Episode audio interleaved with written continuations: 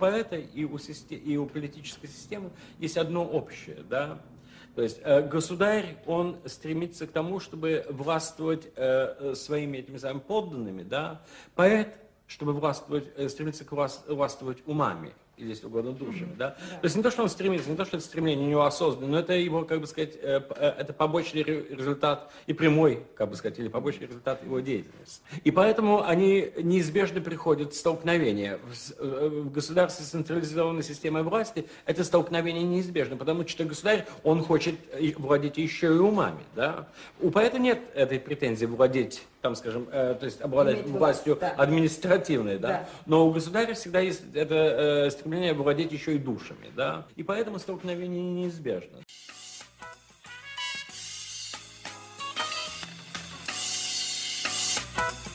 Привет, друзья! На связи Наталья Менкина, и вы слушаете подкаст «Анна Калуф». Здесь я рассказываю маленькие истории, которые стали частью большой литературы – Каждый эпизод – история о людях, эпохе и событиях. Все, что произошло когда-то в жизни писателей, нашло отражение в русской литературе, а мы, читатели, стали большой ее частью. Подписывайтесь на Наколу в социальных сетях Инстаграм, запрещенная в России, Телеграм и во Вконтакте. Вы также сможете поддержать подкаст на сервисе VK Donut и на платформе Бусти. Подкаст развивается благодаря вашей поддержке.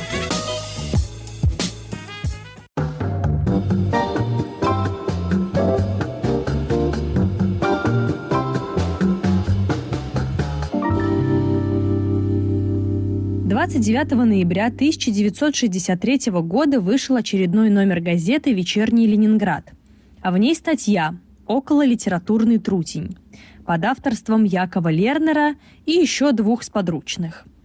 В статье речь шла о молодом щеголеватом поэте Иосифе Бродском, который пишет крайне пессимистичные стихи и мнит себя великим поэтом – о том, какого мнения Бродский о самом себе свидетельствует в частности такой факт. 14 февраля 1960 года во Дворце культуры имени Горького состоялся вечер молодых поэтов. Читал на этом вечере свои замогильные стихи и Иосиф Бродский. Кто-то, давая настоящую оценку его творчеству, крикнул из зала «Это не поэзия, а чепуха!» Бродский самонадеянно ответил «Что позволено Юпитеру, не позволено быку, не правда ли какая наглость? Лягушка возомнила себя Юпитером и пыжится изо всех сил. Но это не самое обидное, что могла написать кучка мало кому известных журналистов. Травля в прессе какой-либо творческой личности, ну, не то чтобы нормально, но все же повседневно. И выражать свое, очевидно, субъективное мнение если оно совпадает с мнением государства, даже поощрительно. Но стоит обратить внимание на последние строки статьи. Таково неприглядное лицо этого человека, который, оказывается, не только пописывает стишки, перемежая тарабарщину нытьем, пессимизмом, порнографией, но и вынашивает планы предательства. Но, учитывая, что Бродский еще молод, ему многое прощали. С ним вели большую воспитательную работу. Вместе с тем его не раз строго предупреждали об ответственности за антиобщественную деятельность. Бродский не сделал нужных выводов. Он продолжает вести паразитический образ жизни. Здоровый 26-летний парень около 4 лет не занимается общественно полезным трудом. Живет он случайными заработками. В крайнем случае подкинет Толику денег отец, внештатный фотокорреспондент ленинградских газет, который хоть и осуждает поведение сына, но продолжает кормить его. Бродскому взяться бы за ум, начать, наконец, работать, перестать быть трутнем у родителей, у общества. Но нет, никак он не может отделаться от мысли о Парнасе,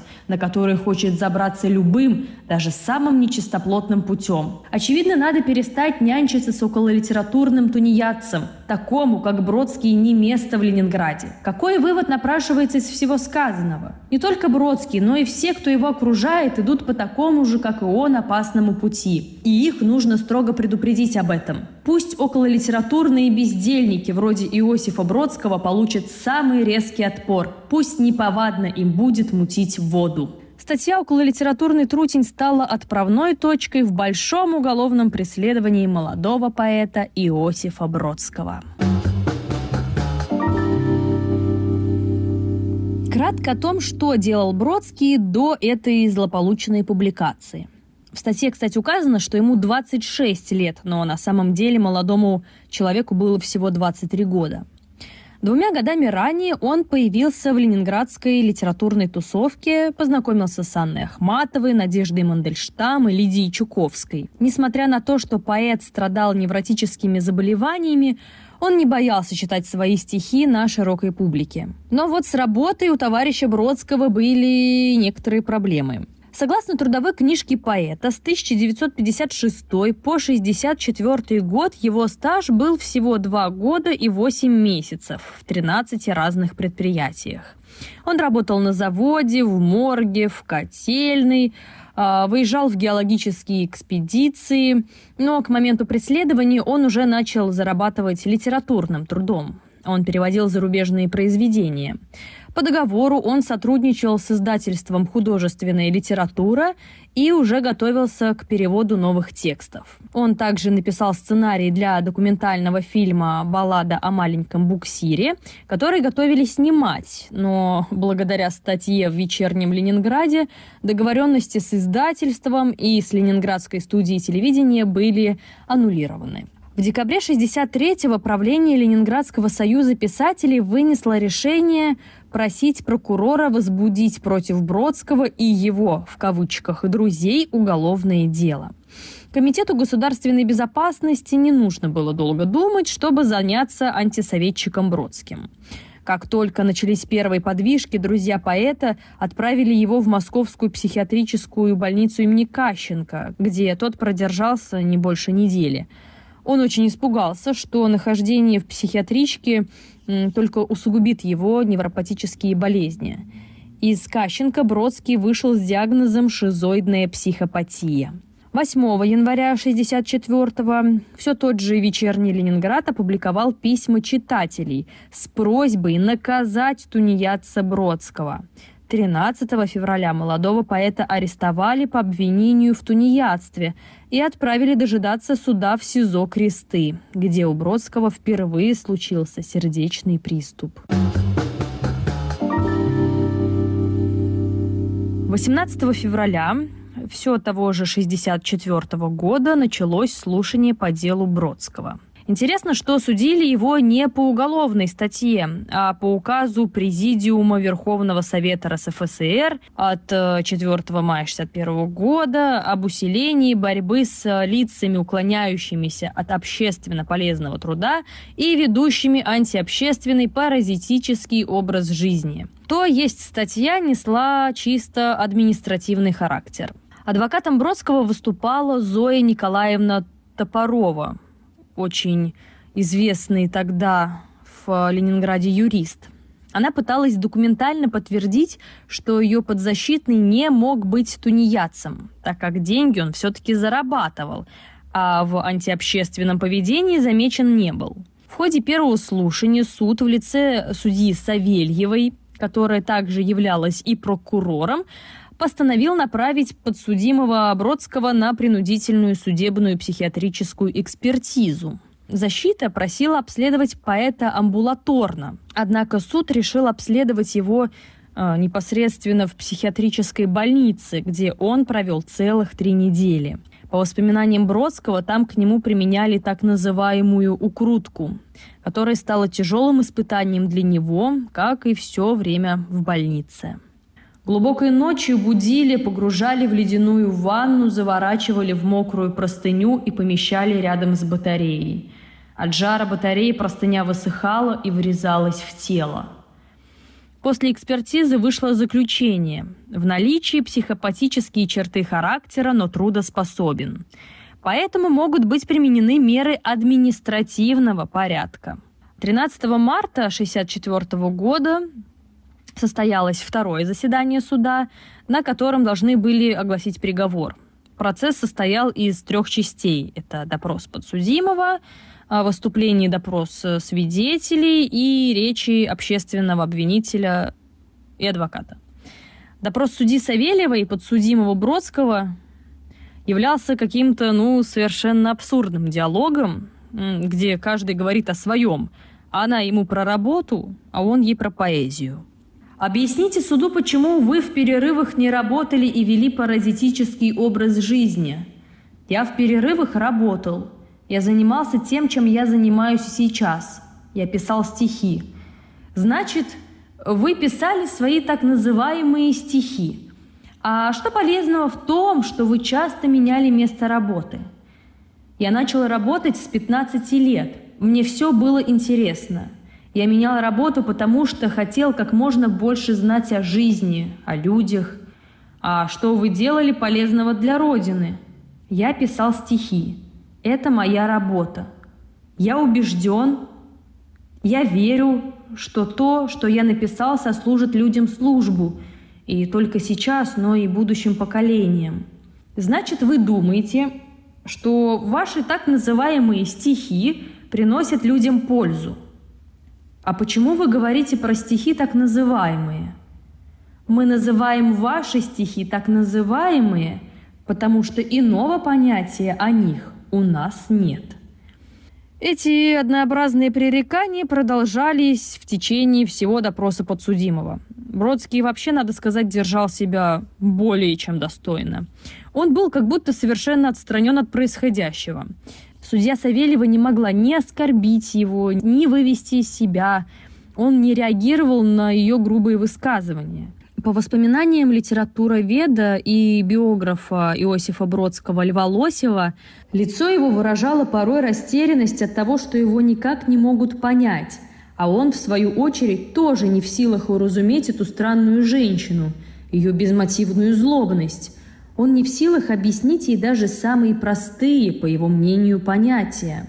У Бродского было трое свидетелей защиты, которые являлись членами Союза писателей поэтесса Наталья Иосифовна Грудинина и два профессора-филолога из Педагогического института Герцена, известные тогда переводчики с европейских языков, Ефим Григорьевич Эткинд и Владимир Григорьевич Адмони. Выступая как специалисты в области поэзии и поэтического перевода, они пытались доказать суду, что сочинения и переводы стихов Бродского действительно являются трудом, который требует особого таланта и профессиональных знаний, и что свою работу Бродский делал на высоком уровне. А вот свидетелей обвинения было вдвое больше, и только один из них имел отношение к литературе. Прозаик и сценарист Евгений Всеволодович Воеводин, тоже член Союза писателей. Остальные же прошу обратить внимание, начальник Дома обороны Смирнов, завхоз Эрмитажа Лагунов, рабочий трубоукладчик Денисов, пенсионер Николаев и преподавательница марксизма-ленинизма Ромашова. Помимо того, что их профессии никак не связаны с литературой, ни один из них не был знаком с Бродским лично – Возможно, тем самым суд хотел показать осуждение тунеядца рабочим классом. Э, свидетели обвинения утверждали, что стихи Иосифа Бродского имеют вредное влияние на молодежь и отрывают от труда. К тому же они антисоветские. Помимо стихов, обвинителей кошмарил тот факт, что поэт не служил в армии. Напомню, у него были невропатические заболевания, а с 1962 года он состоял на учете в психоневрологическом диспансере с диагнозом психопатия, то есть расстройство личности. Уже тогда медицинская комиссия заключила, что он не годен к военной службе. Адвокат Зоя Топорова в своей последней речи заявила, «Ни один из свидетелей обвинения Бродского не знает, стихов его не читал, Свидетели обвинения дают показания на основании каких-то непонятным путем полученных и непроверенных документов и высказывают свое мнение, произнося обвинительные речи. Бродскому дали последнее слово, в котором он сказал «Я не только не тунеядец, а поэт, который прославит свою родину». В этот момент судья и заседатели со стороны обвинения начали, откровенно говоря, ржать. Суд продолжался порядка пяти часов. Все присутствующие в зале, а главное Иосиф Бродский и его родители, которые не отрывали взгляда от сына, услышали страшные слова. Выселить из города Ленинграда в специально отведенную местность на срок 5 лет с обязательным привлечением к труду по месту поселения.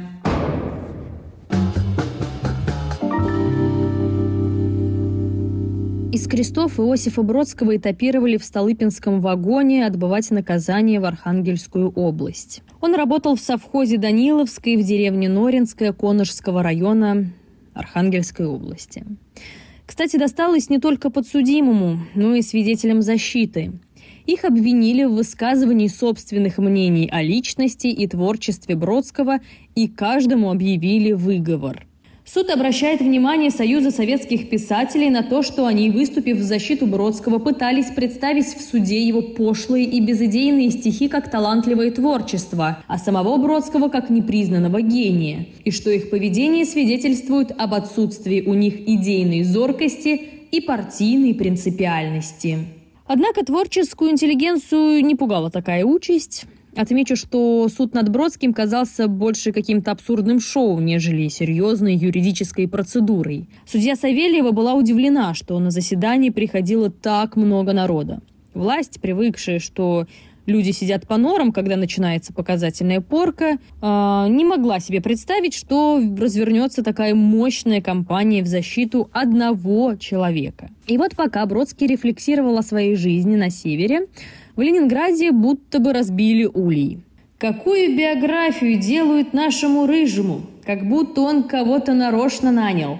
Так отозвалась о приговоре поэтесса Анна Ахматова. Она-то и начала активные действия в сторону освобождения Бродского. Надо сказать, что Анна Андреевна очень его любила и считала стихи Бродского равными своими. Помощь в его освобождении также оказывали писательница Лидия Чуковская и журналистка Фрида Вигдорова, которая записала целую стенограмму заседания суда. Запись, сделанная Вигдоровой, стала очень ценным документом не только для освещения политической ситуации в России, но и сыграла огромную роль в жизни самого Бродского. Стенограмму распространили в сам издате, и буквально через пару месяцев она оказалась за рубежом. В западной прессе стали появляться статьи о бедном поэте, который попал в лапы кровавого режима. И если до этого имя Бродского на Западе ну, было практически неизвестным, то уже в конце 1964 года о нем заговорили все европейские издания. Ахматова, Чуковская и Вигдорова на протяжении полутора лет постоянно писали письма в защиту Бродского во все партийные и судебные инстанции. Для большего эффекта они привлекли а, всех влиятельных людей творческой интеллигенции – Шостаковича, Маршака, Чуковского, Паустовского, Твардовского, Федина и многих-многих других. Письма с просьбами и требованиями отправляли в ЦК КПСС, Генпрокуратуру, КГБ, Верховный суд. Заместитель Генпрокуратуры все же решился на протест, но Ленинградский городской суд его отклонил, заявив, что Бродский писал подчас непозволительного характера стишки. И все-таки постоянные письма сделали свое дело – Спустя полтора года после суда 4 сентября 1965 собралась судебная коллегия по уголовным делам. Аргументы Верховного суда в пользу освобождения Бродского были, ну, мягко говоря, странными. Мол, человек он еще молодой, к тому же имеет некоторые беды с психикой. Ну, судебная коллегия посмотрела и решила, что, цитата, «максимального срока высылки, предусмотренного законом, необходимостью не вызывалось». Срок наказания сократили до полутора лет. Засчитали те, что Бродский уже отбыл. Мнению советского писателя Якова Гордина, Бродского отпустили вовсе не потому, что Ахматова и компании ежедневно писали письма во всевозможные инстанции. Решающим было якобы предупреждение французского философа Жана Поля Сартра, что на Европейском форуме писателей советская делегация из-за дела Бродского может оказаться в трудном положении. Но тогда это было уже неважно. Бродского удалось отстоять как и свидетелей защиты, выговор которым отозвали. Благодаря рекомендациям Корнея Чуковского и Бориса Вахтина поэта взяли в группу переводчиков при Ленинградском отделении Союза писателей, что в дальнейшем избавило его от статуса тунеядца.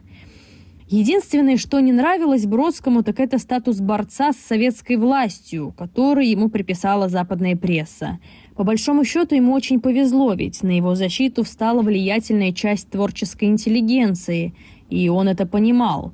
Фриде Викторовой Иосиф Александрович был отдельно благодарен всю оставшуюся жизнь.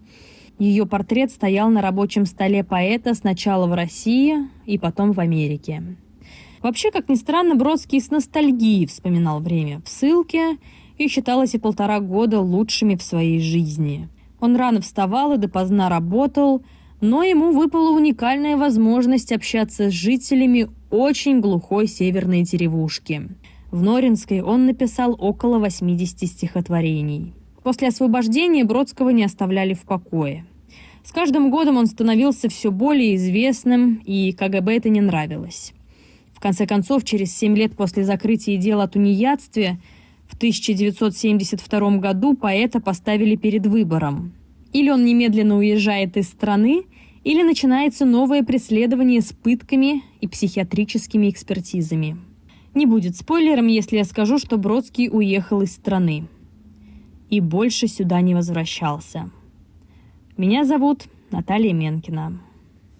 Язык и, думается, литература – вещи более древние, неизбежные и долговечные, нежели любая форма общественной организации.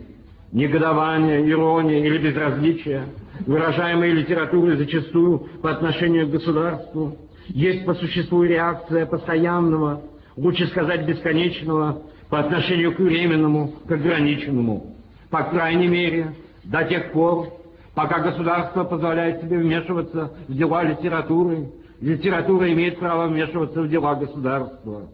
Политическая система, форма общественного устройства, как всякая система вообще, есть по определению форма прошедшего времени, пытающаяся навязать себя настоящему, а зачастую и будущему. И человек, чья профессия язык, последний, кто может позволить себе позабыть об этом.